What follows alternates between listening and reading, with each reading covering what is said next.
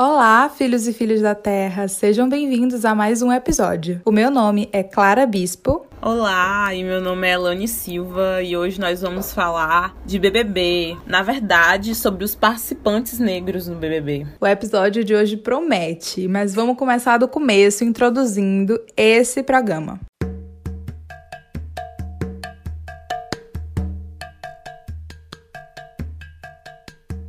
Big Brother Brasil, para você que dormiu nos últimos 20 anos, é um reality show da Rede Globo de Comunicações, onde ali a produção, em clausura, confina é, uma quantidade X de participantes e eles têm que viver por três meses, né? O campeão tem que ficar ali até os três meses. E aí funciona por votação do público, então eles fazem ali uma eliminação por semana e o público decide quem vai deixar o programa e deixar o sonho de ganhar um milhão e meio de reais. Mas vamos lá. Esse programa, ele é um programa que há dois anos atrás, dois, três anos atrás, não tinha tanta audiência quanto ele tem hoje, 2021. Por quê? Porque em 2020 a gente entrou realmente em lockdown no Brasil devido à pandemia do coronavírus. E por causa disso, no começo ali, em março mais ou menos, que era quando as coisas começaram a de fato fechar no Brasil, tava rolando o programa, o BBB 2020. Então as pessoas foram ficando mais tempo em casa e, consequentemente, consumindo mais esse programa, que chegou a níveis assim de popularidade altíssimos. Então,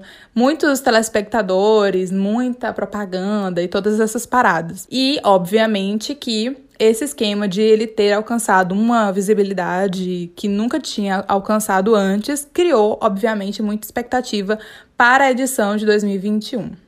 Apresentando o elenco para vocês, nessa edição de 2021, entraram no programa 20 participantes. É, uma, é, um número até maior de participantes do que o comum, porque essa edição também tem 100 dias de duração. E desses 20 participantes, 9 são pessoas autodeclaradas negras. E desses 9, 6 são pessoas famosas ou celebridades, artistas, enfim, pessoas que foram convidadas a participar do programa. Até ano passado, até 2020, a edição só tinham pessoas anônimas. E nessa edição, inclusive de 2020, que se instaurou aí uma nova modalidade é uma divisão entre pipoca e camarote. Pipoca sendo as pessoas anônimas e camarote sendo as pessoas convidadas para participar do programa. Pessoas conhecidas na internet, na televisão e outros meios de comunicação. Nesse ano de 2021, seis pessoas são do camarote, ou seja, são seis pessoas conhecidas, seis pessoas negras, obviamente, pessoas conhecidas e três pessoas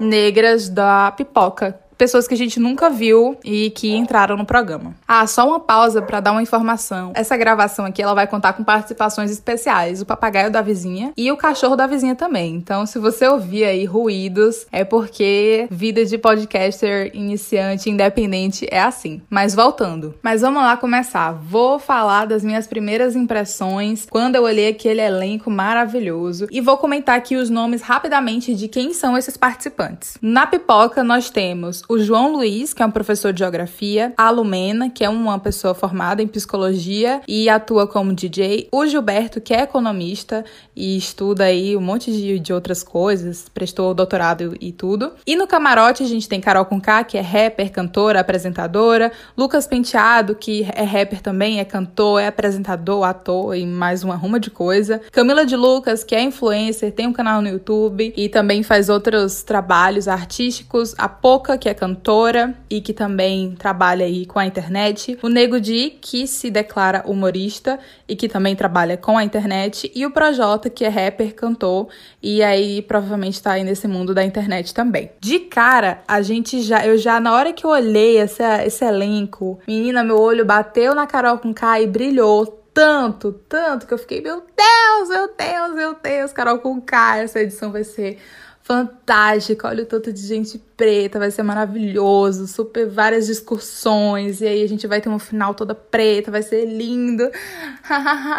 Só nada. Me conta, amiga. Comece aí falando, você. Quais as suas primeiras impressões dessa desse elenco maravilhoso, só que não, do BBB 21? Seguindo nas minhas primeiras impressões, além dos meus olhos brilharem pela, Carol, também brilharam pela Camila. Na hora que eu vi o vídeo da Camila, eu fiquei, meu Deus. Porque assim, o Twitter já sabia que a Camila ia entrar. Mas sempre tem aquele, será que é? Será que não é? E quando ela apareceu, menino, eu fiquei, pulei nessa sala. Porque assim, a revelação dos nomes do elenco foi no dia 19 de janeiro. Acredito que foi dia de semana, então ficavam ali nos intervalos intervalos da, da programação ao longo do dia. E a minha avó estava assistindo televisão. Eu falei, vó, assiste aí.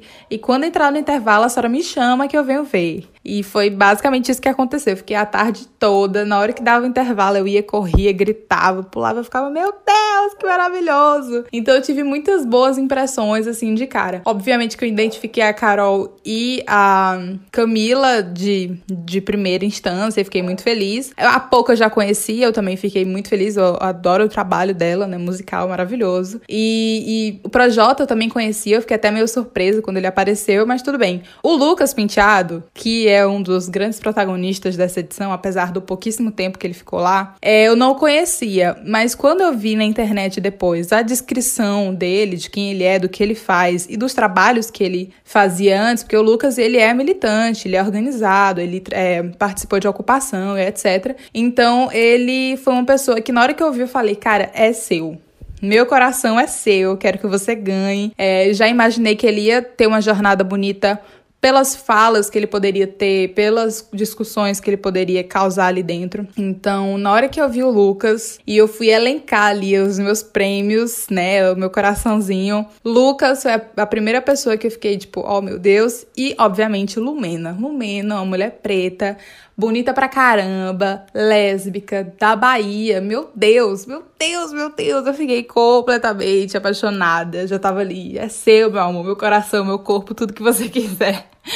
Então, as minhas primeiras é, impressões desse elenco foram as melhores. As únicas duas pessoas que eu realmente não, que não bateu foi o Projota e o Nego Di. O Projota, no primeiro momento, eu fiquei tipo, hum, não gosto muito de você. E aí eu acho que era mais por uma questão de consciência racial. No primeiro momento eu falei, eu acho que esse cara ele não, não tem muita consciência racial, assim. Por conhecer o trabalho dele, etc. Eu não sou fã dele, eu não conheço a fundo o trabalho dele, eu nunca fui de ouvir as músicas, eu não tenho esse lugar. Mas de um, sei lá, pegando essa história que ele tem mais pro final aqui, né? Mais pra atualidade, já fiquei tipo, hum, um dois pés atrás. E o Nego Di eu não conheço, mas ele é do sul, então eu já fiquei com um não sei quem é você. E aí, quando saiu o nome dele também, saíram aí umas situações onde ele teria sido machista, onde ele teria sido LGBTQIA mais fóbico. E aí eu fiquei, hum, talvez eu não goste muito de você, hein? E fiquei com, com essa sensação. Mas segui a vida. Fui assistir a primeira semana de programa. E meu Deus, o que, que aconteceu? Pelo amor de Deus. O que, que aconteceu, amiga, nesse programa? E dentro disso, vale lembrar que até então, é, dentro das edições do programa, quase nunca eram selecionados é, candidatos negros. Por exemplo, na edição do ano passado, salvo engano, só tinha é, Babu e Thelma não, não me recordo de outros participantes. É, e teve a edição problemática de 2019, que tinha um número maior de pessoas negras e foi levantado muitos debates, inclusive uma mulher branca declaradamente racista venceu o programa. Isso gerou uma série de debates na internet, mas aparentemente foram debates esquecidos, inclusive algumas pessoas que comentam sobre o BB 2019 falam que foi uma edição surto e, enfim, muitos problemas. E ano passado, meio que o, o Big Brother gerou essa. É, com essa edição, né, especial de famosos de pipoca, é, trouxe um debate mais nesse campo do machismo e enfim. E tínhamos lá Thelma e Babu, né? Babu, um homem negro, que levantou algumas questões envolvendo racialidades no programa.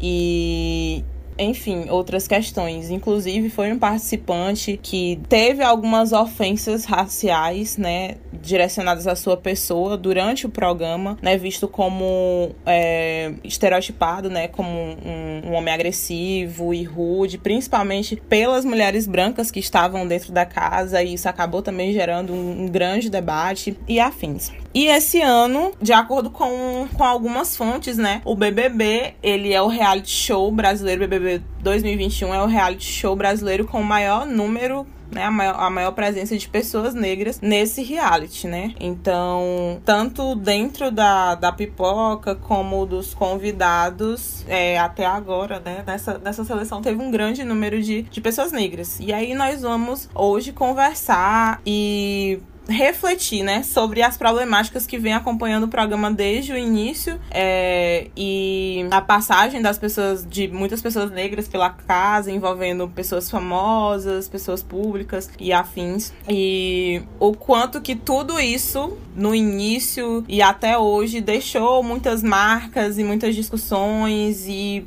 uma situação bem problemática. Então, amiga, é. O meu par de olhar e ficar, meu Deus! Foi com Camila de Lucas, né? Eu fiquei muito empolgada, porque eu acompanho ela desde o comecinho, né? Dos vídeos dela no, na internet. E eu, meu Deus, hamburguerinha perijeta, não sei o que. Ah, que tudo. E tava muito empolgada por conta também da, das outras personalidades que, que foram escolhidas para participar do programa. É... E até então eu não sabia muita coisa do Nego Di. Eu não acompanhava muito a Carol com K, né? Eu, não era uma coisa muito recorrente. Mas ela marcou meio que uma, uma fase da minha vida ali na, na entrada da, da universidade. E aí o Projota, eu achava as músicas dele bem bacanas bacanas e. Enfim, não conhecia o Lucas Penteado. Mas fiquei muito empolgada com tudo isso, né? Mas aí as, as grandes surpresas, elas vão, vão vindo aí nas semanas que correm e muitas, muitas decepções, na verdade, né? Mas enfim.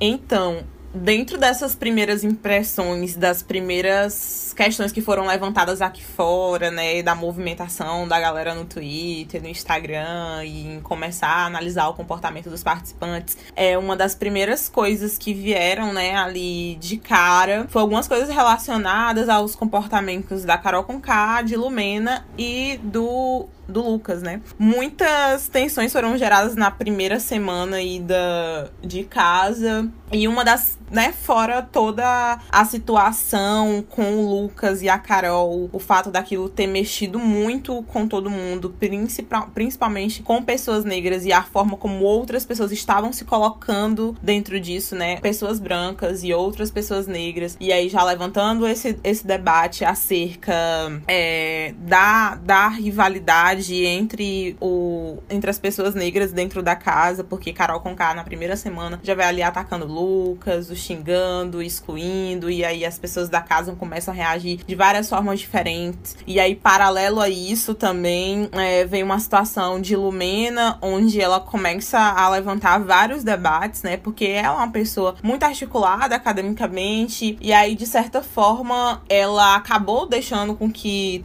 toda essa, essa vivência de academia e da insurgência de termos fosse ali sendo infiltrada nas relações que estavam sendo construídas dentro da casa. E claro, como tudo que acontece aqui nesse Brasil, as pessoas colocam logo toda a comunidade negra, todo o povo negro dentro de um pacote e começa a equiparar comportamentos e começa a discussão em torno da nossa pluriversalidade, né? Porque nós somos pessoas plurais e sempre, sempre na história desse país as pessoas pegam a atitude de uma pessoa negra e aí diz, é porque todo negro é desse jeito e que não sei o que, tinha que ser negro e tararás. E aí na primeira semana já vai surgindo a, o, o lance do vem pra cá, Lumena, né? Com essa alusão à, à, à pessoa militante, que é uma militante chata e que problematiza tudo. E de início, nessas impressões aqui de fora, né? Eu ouvi muito isso de de eu falar um A e a pessoa chegar pra mim e falar assim: Não, não começa não, Lumena, não começa não, Lumena. E, gente, olha, situações assim que, meu Deus do céu, machuca de um tanto e deixa a gente extremamente revoltada. E pessoas que tentam justificar toda essa, essa necessidade de não querer ouvir o que as outras pessoas têm a falar pra poder atacar, né? Atacar pessoas negras e fazerem o que quiserem.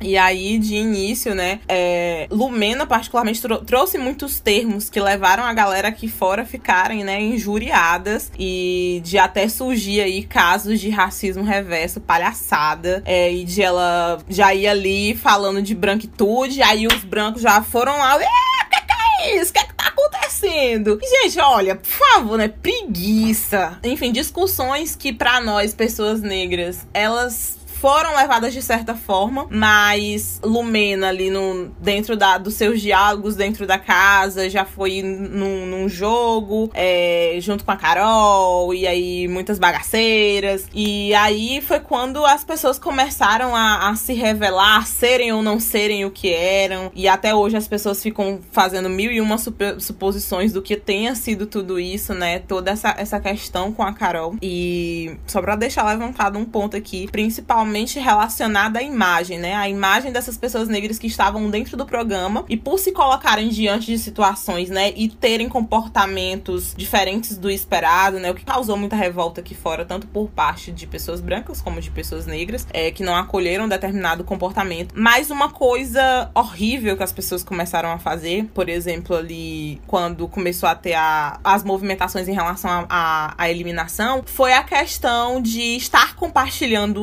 os rostos dessas pessoas nas redes sociais e destilando palavras de ódio. E aí, tais cantores fazendo festinha de eliminação e galera fazendo, geral, fazendo sorteio do Instagram e tacando é, a imagem dessas pessoas negras pra jogo. E a gente sabe, né, de onde isso vem e o que isso vai provocando nas outras pessoas que estão do lado daqui também. Né? Esse ódio que é destilado há muito, muito tempo sobre esses corpos negros, eles estando certos ou eles estando errados. E principalmente principalmente errados, né?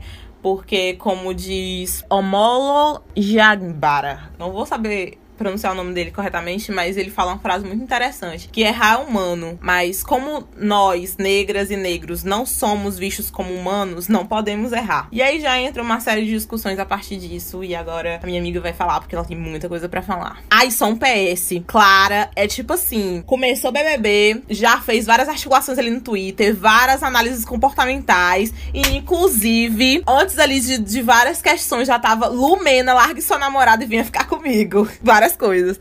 Mas é isso, né? eu amo. E se ela me quisesse agora, eu ainda queria ela. Mas voltando aqui no tempo, ai meu Deus, vários, vários comentários. O Twitter foi o meu diário de BBB, então nesse primeiro momento, quando as coisas ainda estavam meio saudáveis, eu tava destilando ali tudo. Depois do que aconteceu com o Lucas e é, o que aconteceu de fato com ele que começou a me afetar muito fisicamente e emocionalmente. Eu me afastei da edição. E aí, depois que eu me afastei da edição, depois que ele saiu do programa, que eu voltei a assistir, que voltei a. Ok, é entretenimento, as coisas melhoraram um pouco e eu consegui acompanhar mais o programa. Só que agora, na reta final, é, você vai estar tá ouvindo esse episódio, você, linda, maravilhosa, nosso ouvinte, vai estar tá ouvindo quando o programa já tiver encerrado. Na verdade, esse episódio vai ser lançado no dia da final. A gente já sabe o que vai acontecer né? na final, nada novo sob o sol, as pessoas gostam de validar pessoas brancas medíocres. Então, opa! Mas enfim, é, a gente já sabe o que vai acontecer, mas aí nessa reta final, por já saber o que vai acontecer no programa, é, eu fiquei meio afastada e tô acompanhando só bem por alto, até porque as discussões também não estão mais tão acaloradas, as coisas estão mais comuns, então eu só entro para assistir mesmo o Gil fazendo as dancinhas dele, enfim. Mas voltando no tempo, antes de falar de Lumena e falar sobre essas questões de imagem, é a, a questão do Lucas, que foi o que despertou toda a discussão realmente a respeito de é, violência psicológica e etc., foi, no, ao meu ver, uma questão que se divide em três pontos: as dores do Lucas, a necessidade do Lucas de acolhimento e a falta desse acolhimento, o não encaixe que ele teve, ele não se encaixou com aquelas pessoas que estavam na edição. Isso, ao meu ver, é muito por uma noção de que do que foi dito, inclusive por esse autor que a que a Elaine acabou de citar, que eu também não vou saber pronunciar o, o, nome, por favor, me desculpe, mas onde ele tem uma frase que, amiga, depois você me diz se eu estiver errada, mas é uma frase que é mais ou menos assim: um amontoado de pretos não é um quilombo. E essa frase, na hora que a minha amiga falou, porque foi ela que falou para mim, eu não cheguei a ler esse texto, é, pegou muito forte. E é exatamente o que aconteceu ali. O Lucas, ele é um militante preto e ele sentiu a necessidade, ele viu ali tanta gente preta no programa e ele sentiu ali a necessidade de aquilombar-se com essas pessoas. Porém, o que esse programa mostrou é que não somos uma unidade. Nós não somos pessoas pretas unidade. A gente não se comporta ainda enxergando aquela outra pessoa como meu igual, como meu irmão. Se, enfim. E aí é, é, isso abre para muitas e muitas outras questões que em outros episódios a gente conversa sobre. Mas precisamente ali tem muitas pessoas diferentes. E isso, essa dessa unidade, ela não precisa ser uma regra. A gente não precisa estar junto e seguir o mesmo pensamento. Inclusive, a gente fala sobre isso aqui algumas vezes, sobre não precisar ser igual ao outro nessas questões de compreensão racial e afins. Mas naquele momento, o que o Lucas queria era que as pessoas negras da edição se protegessem de alguma forma, porque como é um programa que trabalha com eliminação, que, né, que vocês eles votam entre eles e as pessoas saem, é, eu tô falando, gente, como se tivesse gente aqui que não assistiu o programa e que tá ouvindo, que pode ser que aconteça,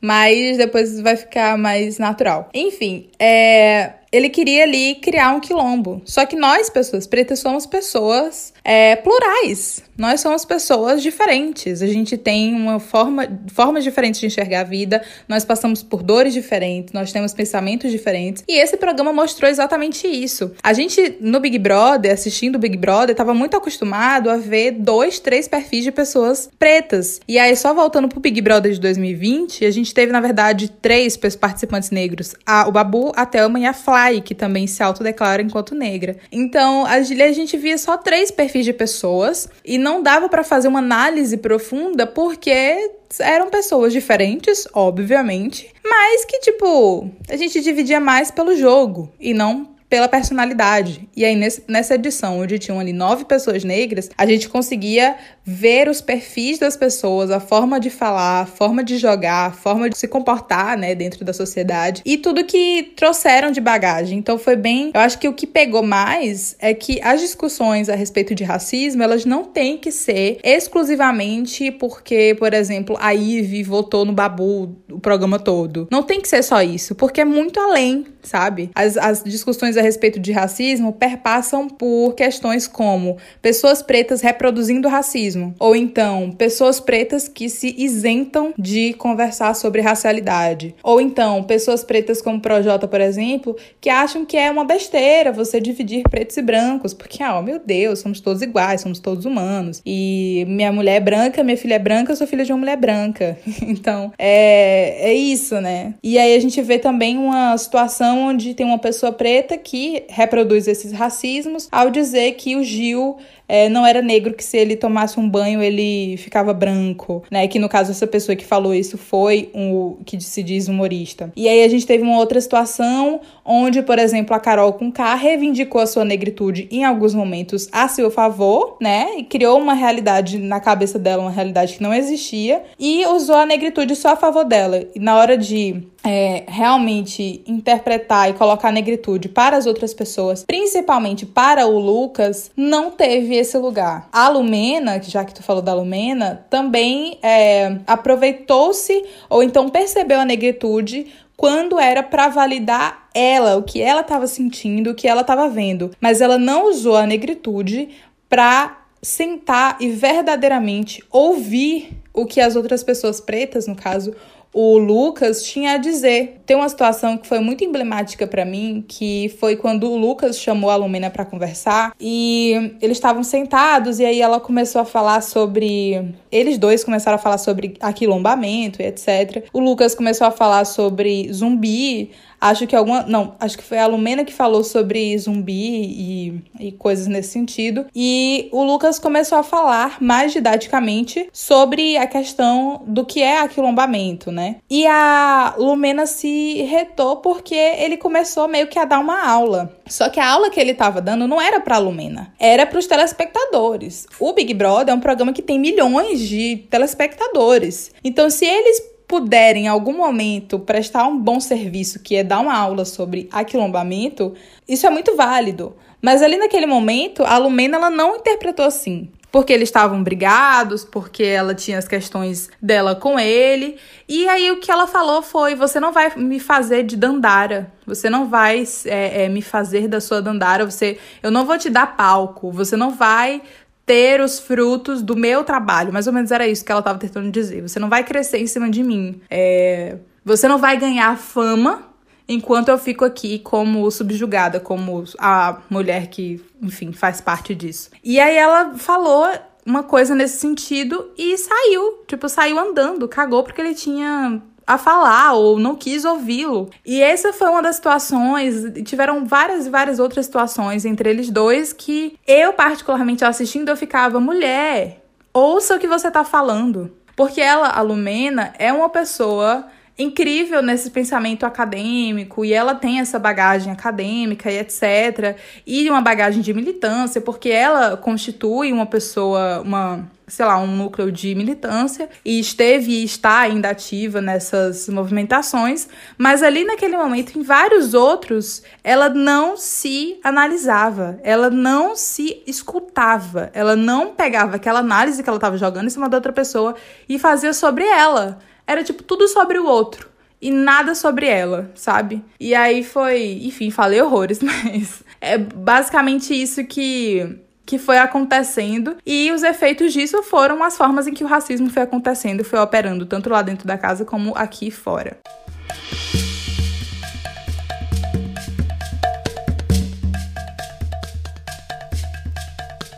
Clara falou sobre Lucas e em todos os momentos, né, dessas situações na casa, é muito doloroso assistir aquilo, né? E, e sentir que alguém realmente está passando por aquilo e aquilo tem uma, uma audiência imensa. Eu não, nunca, nos anos, né, que eu assistir BBB, pelo menos nos dois últimos anos, eu nunca conseguia assistir de fato o programa pela TV, né? Eu sempre acompanho pelo Twitter, pelo Instagram, é, mas a gente sempre tem acesso a essas imagens, alguns vídeos que acabam é, viralizando por conta de algo muito pesado que foi dito dentro da casa ou algo do tipo. E toda essa situação do Lucas me deixou muito mal, particularmente no dia que ele que ele saiu, né, do programa depois de várias pessoas questionando a sua bissexualidade e depois de todo o, a desvalidação, né, a deslegitimação do, do discurso que, que ele buscava trazer de alguma forma, é, isso me deixou extremamente abatida e principalmente como as pessoas, a própria produção do programa foi agindo depois dessa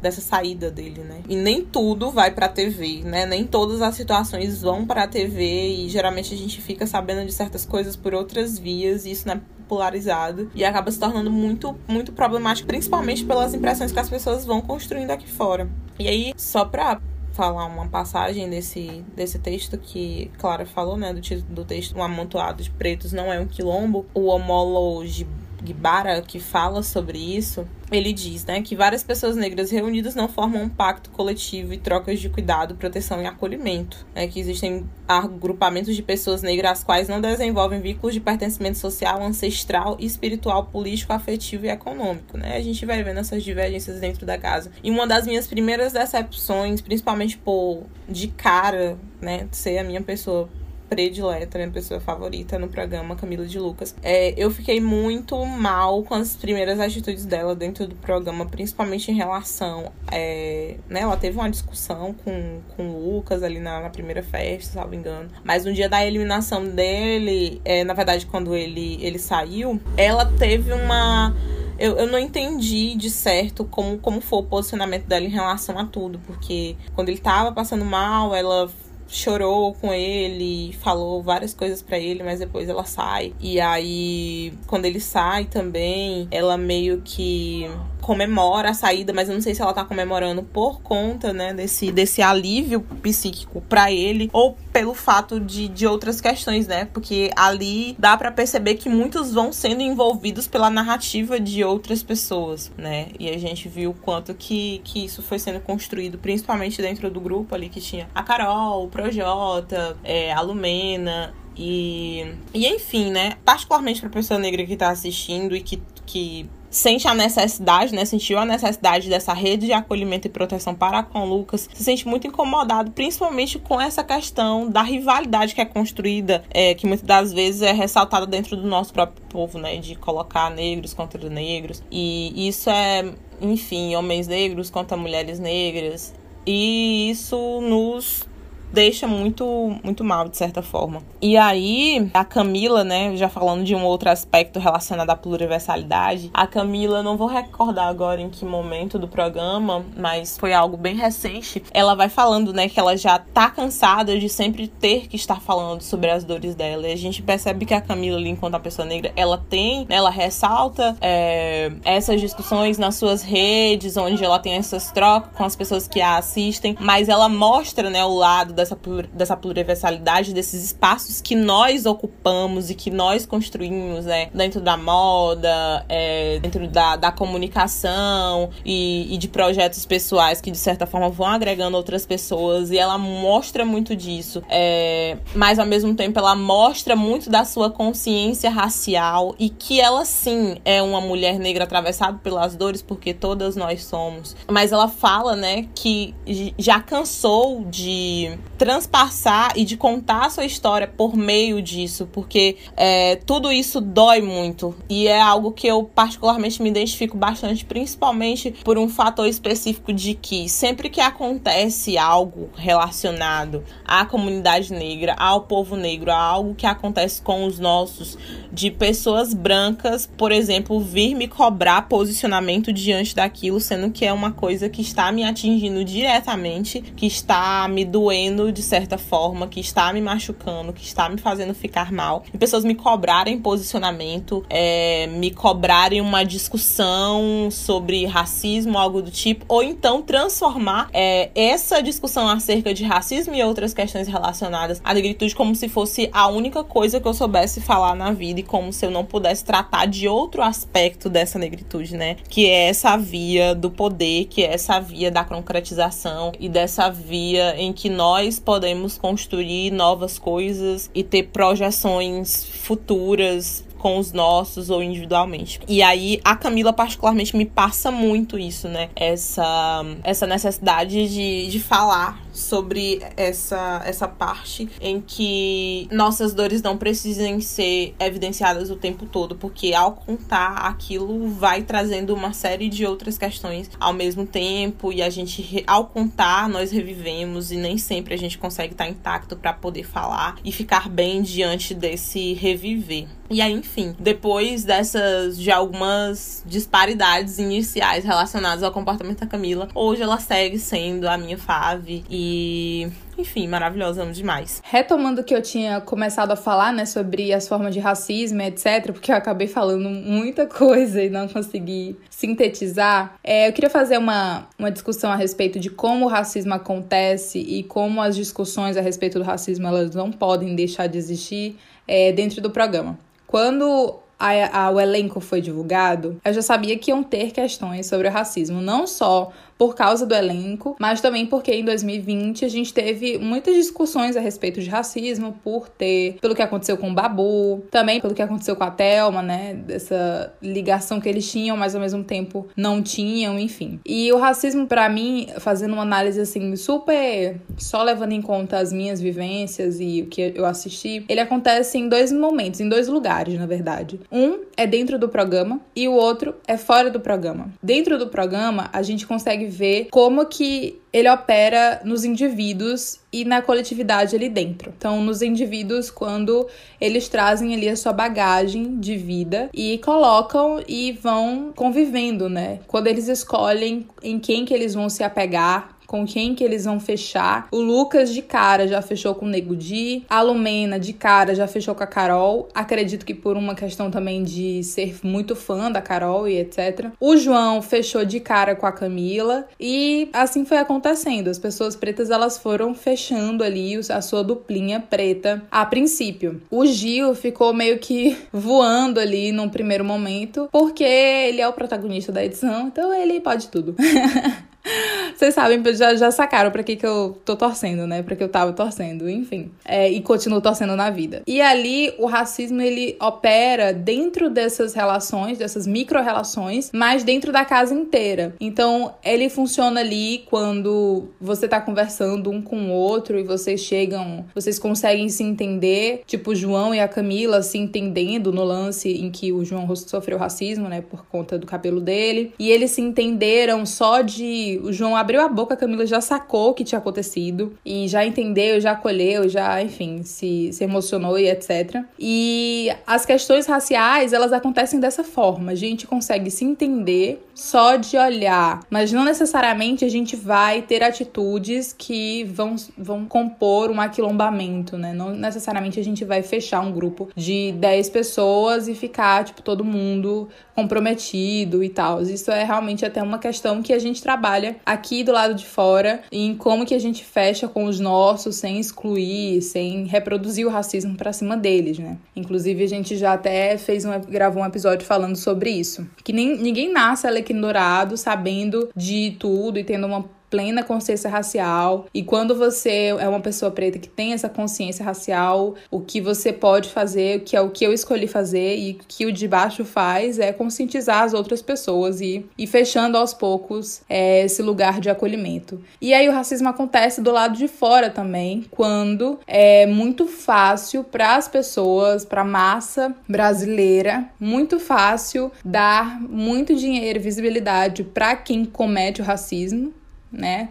Diga-se de passagem, a Paula, que ganhou o BBB 19 sendo estupidamente racista, ela ganhou e tipo, foi denunciada, foi abriram inquérito, processos, caralhos a quatro contra ela e tipo não aconteceu nada na carreira dela, ela segue aí plena intacta e com um milhão e meio de reais. E na edição passada, onde as mulheres que foram racistas com o Babu saíram intactas também, inclusive saíram aí com uma legião enorme de fãs, com dinheiro, com visibilidade, assinando contratos, etc, porque é isso que acontece, nada. E nessa edição também, é, o que acontece é que pessoas que cometeram racismo, pessoas que foram estupidamente é, idiotas, mas que são brancas, são lidas como jogadoras, e pessoas pretas que cometeram erros e que foram estúpidas também, são é, pessoas horríveis, de caráter duvidoso e que merecem o pior que existe no mundo, porque é isso, não há redenção para quem é preto. E mesmo nessa, nessa questão de não há redenção para quem é preto, ali abrem outras questões que a gente pode conversar depois em outros episódios, porque senão esse aqui vai ficar com três horas de duração. Porque a, a pretitude, ela também não te garante ser é, validado o tempo todo, né? Se você fizer uma coisa errada, e eu, particularmente, Ana Clara, não uso o cartão de é uma pessoa preta e então tudo bem.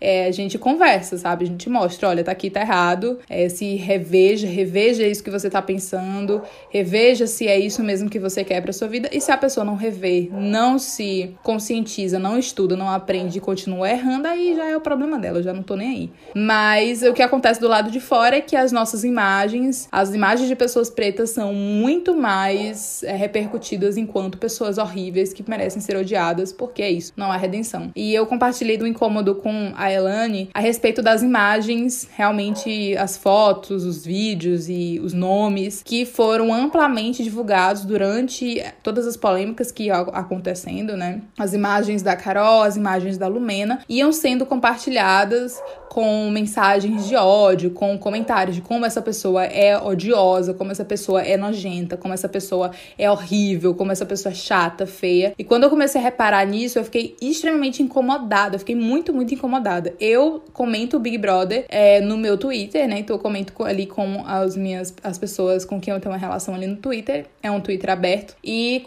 comentava também, de vez em quando, nos melhores amigos no Instagram. Eu não cheguei a fazer abertamente, assim, para as pessoas que me seguem no Instagram. Mas em todos os comentários que eu fazia a respeito da Lumena, da Carol, do próprio Nego Di, que foi uma pessoa que teve comentários misóginos, que teve comentários LGBTQIA mais fóbicos e etc., é, eu não compartilhava a imagem dessas pessoas, porque isso também para mim é uma estratégia racista e eu não corroboro muito com isso. Então, as imagens os memes, a distorção dessas imagens, eu só fazia quando eram memes engraçados e não quando eram ataques de ódio, porque isso é você dar munição pra branquitude nos atacar. E aí eu compartilhei esse sentimento com a Elane e ela falou, tipo, amiga, eu também não consigo.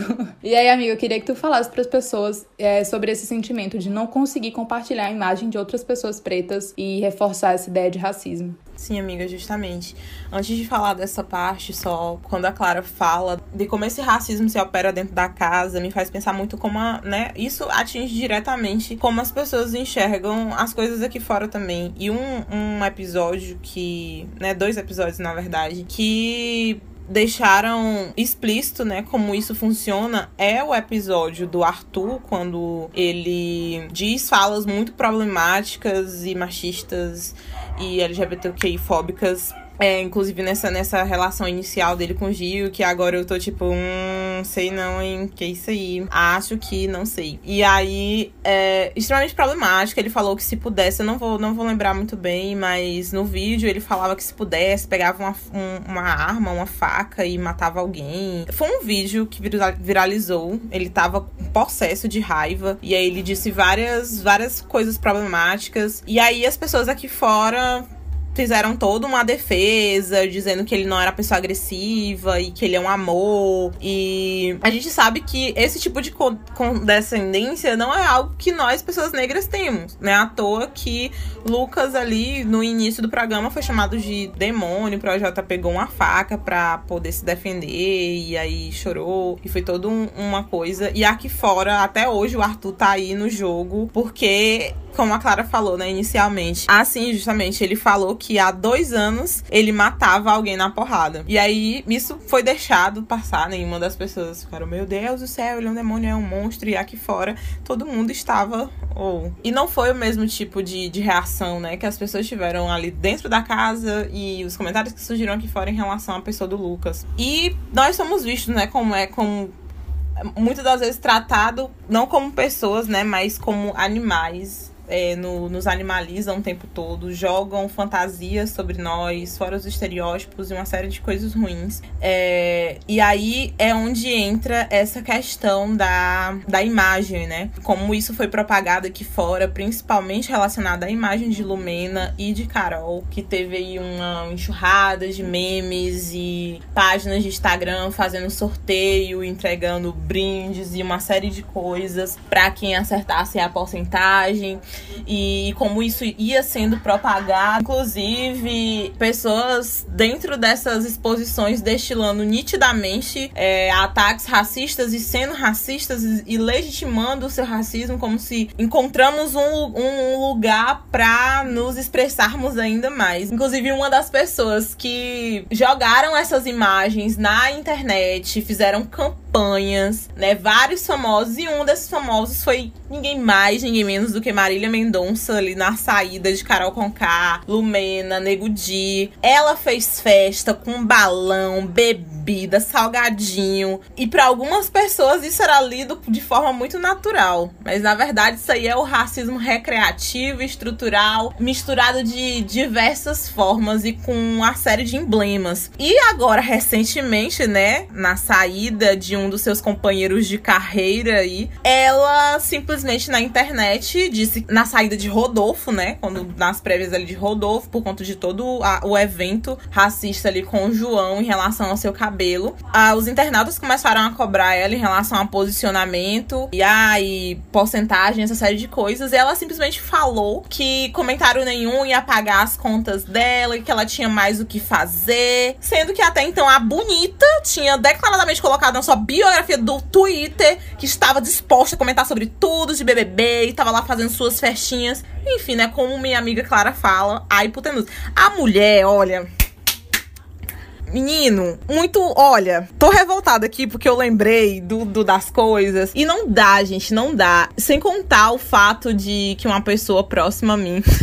inclusive, essa aqui foi ótima, porque jantei demais. Vamos lá. Uma pessoa próxima a mim colocou foto de Carol com K, né? Na época ainda que ela estava no programa, marcando o seu cabeleireiro e falando lá sobre o cabelo de Carol, né? Falando marcou o nome do, do cabeleireiro, e disse olha aí, não vou lembrar o nome da pessoa agora, olha aí, não sei quem essa, essa espiga de milho, tá achando que é o quê? Cabelo da porra, não sei o quê, cabelo. E aí eu fui lá, né? Assim, eu não ia me dar né, a prestar esse serviço, mas eu não podia deixar, até porque é uma pessoa assim que eu evito, tô evitando até olhar na cara, porque depois da situação foi aparentemente essa, essa o fato de eu ter chamado a atenção dessa pessoa e falado uma série de coisas em relação ao comportamento dela, e ela ter dito que foi uma brincadeira e, e ter se desculpado e uma série de outras coisas coisas. Essa, essa história rondou aí num grupo de amigos em Timon, porque essa pessoa é muito famosinha aqui em Timon. E aí os amigos ficaram zoando. E aí um dia, num, num espaço onde tinha outras pessoas, e eu tava perto desse alguém, a pessoa nem olhou na minha cara. E aí outras pessoas começaram: ah, não sei o que, tá com vergonha porque Fulano te falou várias coisas, tu sabe que tava errado e tararás. E aí a pessoa até então, né, ficou toda naquela. E eu, olha, não é porque você é uma pessoa de convívio meu que eu vou estar tá arrastando e lambendo o chão para você passar, porque já deu desses negócios. Aí a pessoa ainda vai com aquela ideia.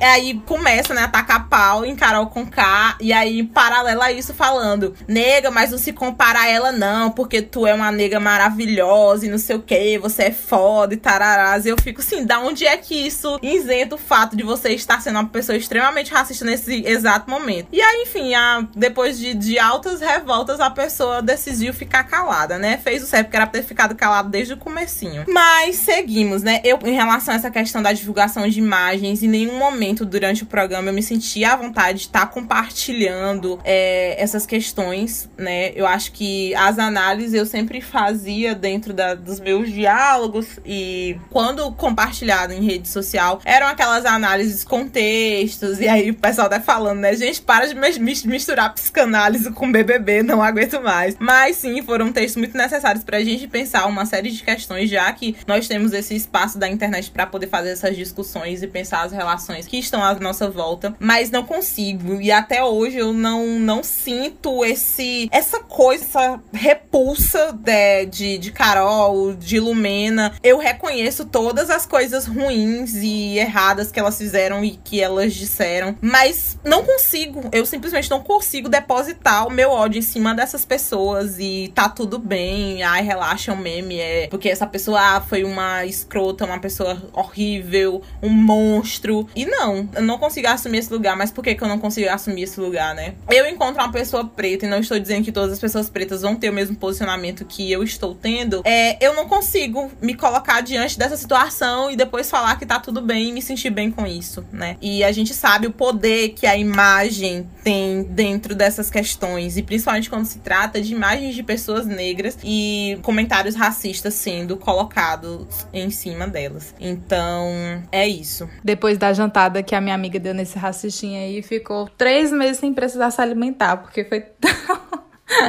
Pesada. Ai, meu Deus, amiga, eu te amo. Mas enfim, essas questões da imagem, elas me pegam muito forte também. E eu não consigo depositar esse ódio em cima de pessoas que se parecem comigo, porque é sobre isso. Poderia esse, esse ódio poderia ser para mim. E, e a gente entende o porquê, né? Que essas coisas acontecem. Graças a a minha meu gênio maravilhoso, forte. No ano passado, eu me afastei de pessoas que reproduziam horrores de racismo com babu. Não só reproduziam racismo, né, pessoas pretas reproduzindo racismo, mas pessoas brancas que eram racistas com babu e que se apoiavam aí nas boletas do ah, mas o babu foi machista, quando ele não tinha sido. Ah, mas o babu foi LGBTQIA mais fóbico, quando ele não tinha sido. E aí eu vi umas umas coisas horrorosas e eu já me afastei totalmente dessas pessoas porque pessoas brancas brancas que pensam assim, eu realmente não quero perto de mim. E, inclusive, falando, voltando a falar do ano passado, tinham pessoas ano passado que é, eram super racistas com o Babu e que falavam que ele tinha medo e que ele era uma pessoa violenta, que era machista, que era misógino, que era homofóbico e essas paradas todas. E aí, quando a gente apontava a questão da racialidade, eles falavam: Não, mas eu tô torcendo pela Thelma, como que eu vou ser racista?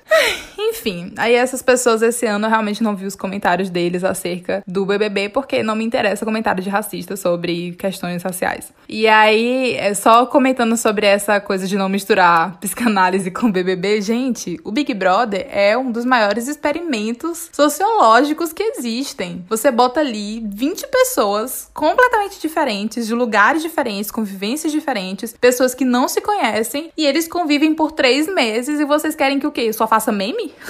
Óbvio que a gente vai é, olhar e fazer discussões, porque isso é inclusive bom que a gente faça discussões a respeito da convivência, do comportamento, da bagagem que as pessoas trazem da própria vida, dos posicionamentos. Isso é massa porque faz com que a gente se organize aqui do lado de fora e com que a gente se reveja, se faça essa autoanálise. Então acho super importante que a gente faça aí esses, essas análises, enfim. Mas vamos encerrar logo esse episódio, porque aqui a gente já falou horrores e eu falaria muito mais, é, especificamente sobre cada pessoa. Inclusive, caso você, querido ouvinte, querido ouvinte, queira saber as nossas percepções sobre cada uma das pessoas pretas daquele programa, pode pedir. A gente faz, talvez algum dia, mas pode pedir que a gente gosta. É, mas voltando, vamos para os finalmente nessa, nessa formação que tá nesse momento em que a gente está gravando o episódio. Faltam 10 dias para final. Então, nesse momento ali, tem três pessoas negras no programa: o Gil, a Poca e a Camila, né? Três pessoas numa formação, acho que de seis pessoas, cinco, seis pessoas que estão no programa. Então, é bem complicado você ver onde entraram nove, e muitos desses nove foram pessoas que saíram odiadas de dentro da edição, enquanto pessoas brancas que também foram muito otárias e que também tiveram comentários horrorosos, comentários homofóbicos, comentários racistas, saíram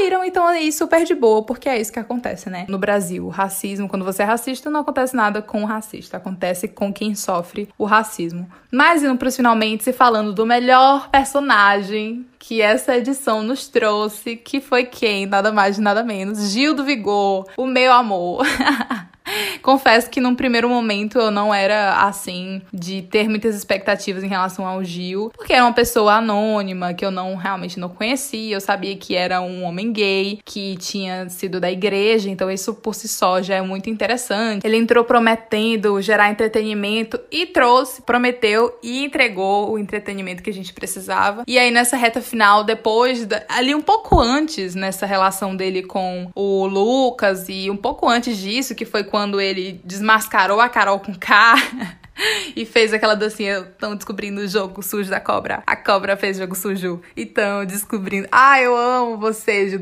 Enfim, ali nesse momento em que ele descobriu o jogo da Carol com K, que foi realmente onde a gente começou a conhecer quem era o Gil e saber do potencial dele, foi quando eu comecei a me apaixonar e torcer horrores. E aí agora a gente tá entrando nessa reta final. Quero muito que. Então, a gente tá fazendo esse episódio do passado. No futuro aí vocês me dizem dizem se, se isso realmente de fato aconteceu. Mas eu quero muito que ele chegue na final. Acredito que ele não vai ganhar, mas ele já ganhou o Brasil inteiro e várias oportunidades fora do país e etc. Mas o Gil é uma pessoa que entrega tudo, né? Já babei horrores o, o, o ovo dele. Agora, o Gil é uma pessoa que, falando a visão do programa, ele entrega muito entretenimento, ele não é, pipoca nas paradas, sabe? Ele fala o que ele pensa, ele bate palminha, inclusive, né? Nesse episódio, em vários outros, a Elane, na hora que ela se fica puta, ela bate palminha, bota a mão na cintura, tal qual o Gil do Vigor. Ou seja, perfeitos os dois. E aí, fora esse entretenimento, fora o barraco, ele se joga no jogo, ele participou de todas as provas e quis ganhar, e chorou, e sorriu, e dançou, e mostrou a bunda de cueca, e deu em cima de todos os homens da casa. E ele é maravilhoso, entregou tudo. Mas, obviamente, que. E é uma bicha preta nordestina, perfeito. E obviamente que o público de fora vai dar, é, vai olhar com olhos mais carinhosos pra branca do Nordeste que sofreu xenofobia uma vez. Mas enfim. É, o Gil é uma pessoa maravilhosa e só reiterando, o muito da. Os Julieters estão chorando nesse exato momento. Ai, amigos, Julieta chorando. Mentira, eles vão rir da minha cara que a, que a fave deles provavelmente vencer esse programa. Mas enfim, é. Que inclusive, mas voltando para a questão do jogo, o Gil ele começou a perder o favoritismo em dois momentos. Um momento quando ele se aproximou dos bolsominions, é...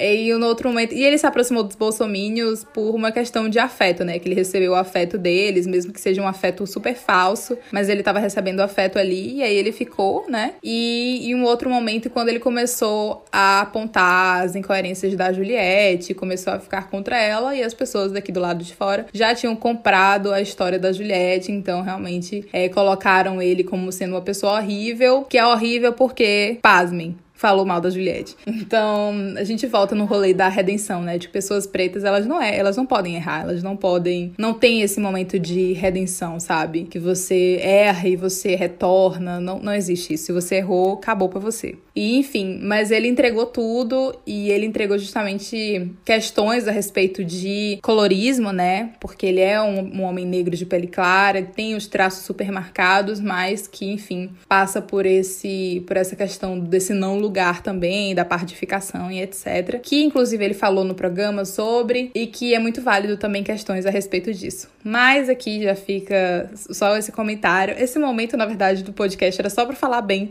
do Gil do Vigor, dizer que eu desejo as melhores coisas para ele nessa saída de programa, que ele faça lá os 80 doutorados que ele quer fazer e que ganhe muitos, muitas benesses por causa disso. Mas enfim, amiga, vamos pro final já, que agora que o Rafa quer cinco minutos falando bem do Gil do Vigor. Você quer falar mais bem dele ainda, pra poder a gente encerrar? Ai, meu Deus do céu, Gil maravilhoso demais, me divirto horrores, mesmo não assistindo, mas acompanhando várias coisas no Twitter. Eu amo os nomes dos mutirões, eu me acabo demais. Gente, tudo pra mim. Enfim, os meus favoritos no momento, né? É Camila de Lucas em primeiro lugar e depois o Gil. Assim, eu tenho uma, uma, uma coisa muito de ligação, né, com o, o, o João também.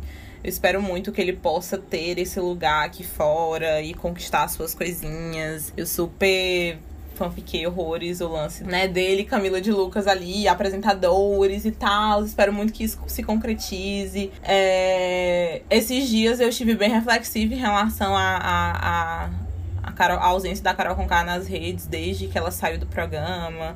E aí o pessoal já estão criando algumas teorias da conspiração. Mas, enfim, não vou comentar sobre isso aqui. Mas é isso. É... Estou muito, muito empolgada com, com essa final, apesar de já saber os rumos que essas, os cactos vão trazer para o programa.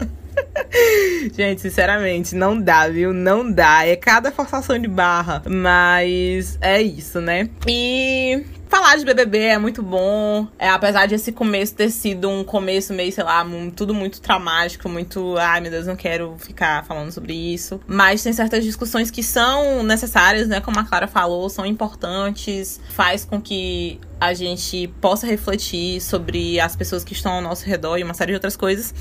E, enfim, o que aprendemos desse né, da discussão desse BBB, dessa trajetória, uma série de coisas. Então, para mim, muitas reflexões e muitas questões ficaram, mas eu só quero ressaltar uma última coisa, principalmente partindo evidentemente, dessa relação das pessoas negras na casa e sobre a necessidade de aprovação do Gil e de uma rede de acolhimento também, né? Eu, particularmente, sempre tive essa necessidade, né, de, de aprovação acho que eu tô meio que abandonando essa questão do ano, do ano passado para cá, eu meio que passei por uma mudança nisso. Mas eu acho que por conta de algumas rejeições na infância é, e de ter medo de perder as pessoas, eu sempre tive muito essa coisa de ser muito apegada e de querer fazer tudo certinho para agradar todo mundo. E muitas das vezes eu me machucava dentro desse processo. Então, principalmente por saber, na verdade, um certo tempo depois, saber que se eu não fizesse tudo perfeitinho, tinha toda a, a questão da, da racialidade pesando sobre mim e que se eu não fosse perfeita, as coisas não, não sairiam, já não sairiam lá, essas coisas. Mas o que eu levo é que, quanto a essa questão de acolhimento, né, principalmente relacionada a acolhimento de pessoas brancas, esses acolhimentos, eles são verdadeiros ou eles são um mero. Hum, é a, a, validação ali da, da carteirinha do não sou racista e meu amigo é preto e tararás. Essas relações, elas são reais, essas relações são realmente acolhedoras. Quem está comigo, quem entende realmente as minhas dores, que tipo de relações eu preciso alimentar. E eu acho que é uma coisa que vem acontecendo comigo nos últimos tempos, que é essa necessidade de estar cada vez mais próxima dos meus, né? E isso tem, tem me feito muito, enfim, me traz uma sensação de acolhimento acolhimento, de pertencimento num lugar que seja meu, é, de pessoas semelhantes a mim, pessoas que, que eu olho e me sinto abraçada, abarcada tanto pelos processos, esses processos que são de dores, mas que é um processo de alegria, porque nós somos um povo muito alegre, muito divertido, e isso é muito bom. Então, eu sinto cada vez mais a necessidade de ter pessoas pretas próximas a mim, né? Eu tenho a minha família, mas eu falo dessa questão de, de amizades mesmo, porque durante a vida mesmo eu tive poucas amizades pretas para estarem ali comigo para tudo, em todos os momentos. Então eu fico muito com essa reflexão sobre essa rede de acolhimento, sobre essa a importância de frisar essa nossa pluriversalidade e principalmente de sair dessa minha zona onde para eu ser uma pessoa negra eu preciso estar tá falando sobre racismo o tempo inteiro, eu preciso estar falando das minhas dores para que as outras pessoas possam aprender com aquilo ou não. E na verdade eu quero falar sobre outros processos, principalmente sobre as coisas que eu venho aprendendo e sobre as pessoas que estão comigo verdadeiramente. Então, eu acho que é isso, né? É uma, uma questão que não diz sobre um todo relacionado às questões e vivências de pessoas negras dentro do BBB, mas é uma leitura que eu trago para minha vida, para minha convivência com as pessoas que estão ao meu redor e sobre a construção de identidade por parte da minha comunidade. Vamos lá. O que tiramos do BBB? O que, é que eu aprendi do BBB 21? Eu acho que, a princípio, duas coisas que, que vem na minha mente é Boninho, ou você faça um programa só com gente preta, ou você um, faz um programa só com gente branca, porque eu não aguento mais o sofrimento que é essa miscigenação desse país. Mentira, brincadeira, brincadeira. Mas é porque realmente é muito doloroso você ver os seus em situações que são dolorosas e você enxerga né, essa relação do racismo e dos indivíduos e aqui fora, tudo que acontece, enfim, é, é muito pesado você ver. Mas também tem os seus louros, né? Tem as suas seus benefícios, enfim que, que eu aprendi como um todo? A primeira coisa, obviamente, é que somos pessoas pluriversais, somos pessoas diferentes. A gente não é diferente só por carregar uma, uma carga de, né, pesada e muito individual, mas também muito coletiva. A gente é diferente porque a gente acredita em coisas diferentes. A gente se posiciona de formas diferentes, a gente faz relações, constrói relações que são diferentes. E assim, nem sempre tá tudo bem essa, essa diferença. Às vezes ela pode ser uma estratégia para nos minar, para fazer nós brigarmos com os nossos e causar entretenimento para a branquitude. É, mas em outros lugares é bom porque assim a gente consegue entender que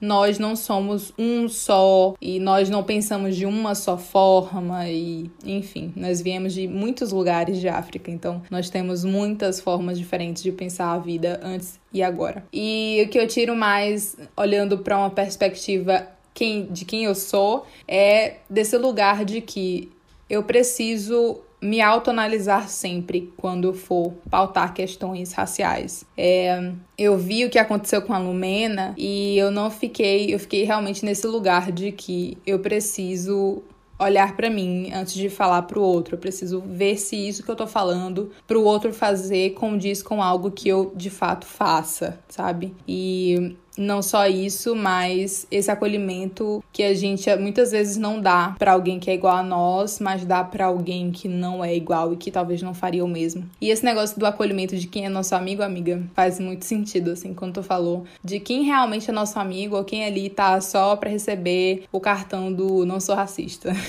Rapaz, já convivi com muita gente assim. Mas quando a gente tem consciência de quem nós somos, as coisas mudam. Enfim, acho que foi isso que eu tirei à primeira vista do BBB. E é isso. Espero que vocês tenham gostado desse episódio. Desejo muito sucesso para essas pessoas que vão saindo do BBB, essas pessoas negras que precisam mostrar cada vez mais o seu brilho, as que não eram conhecidas, que possam expandir é, os, a, a, sua potência cada vez mais, e as que já estavam, que possam, de certa forma, se reerguer, é, enfim, e as outras a constru continuarem a construir as suas carreiras e vidas, e enfim. Para continuar essa conversa, caso vocês queiram um, um, diálogo mais expansivo mais do que esse. É, estamos nas redes sociais, no Instagram nós somos arroba debaixo do cajueiro e no Twitter nós somos arroba DDC Podcast. Uma alegria imensa estar aqui com vocês, com minha amiga Clara e espero que vocês fiquem bem e estejam bem. Até mais, um cheiro. É, eu também desejo tudo de melhor para essas pessoas que estão saindo do BBB agora, para as pessoas que de fato querem se redescobrir e que querem estudar e que querem evoluir enquanto seres humanos, porque é isso, né? A gente erra e quando se é uma pessoa preta não tem esse, essa possibilidade de acerto de novo, mas gostaria muito que nós tivéssemos essa possibilidade do acerto e quem quiser de fato se melhorar enquanto ser humano, que siga e que tenha uma jornada e uma vida linda, maravilhosa. Para você que ouviu, muito obrigada por ter chegado até aqui. É sempre um prazer gravar esses episódios e ter trocas com vocês, principalmente pelas redes sociais. Ah, amiga, muito gostoso estar com vocês, saber que a gente converge em muitos aspectos e que a gente se entende mesmo sem necessariamente estar se conversando o tempo todo e assistindo programas juntas ao mesmo tempo. Um recado que é muito importante dar é que esse podcast, Debaixo do Cajueiro, é produzido, distribuído e editado pela Malamanhadas Produtora. Sigam lá elas nas redes sociais, malamanhadas ou malamanhadas.com. Um beijo e até o próximo episódio.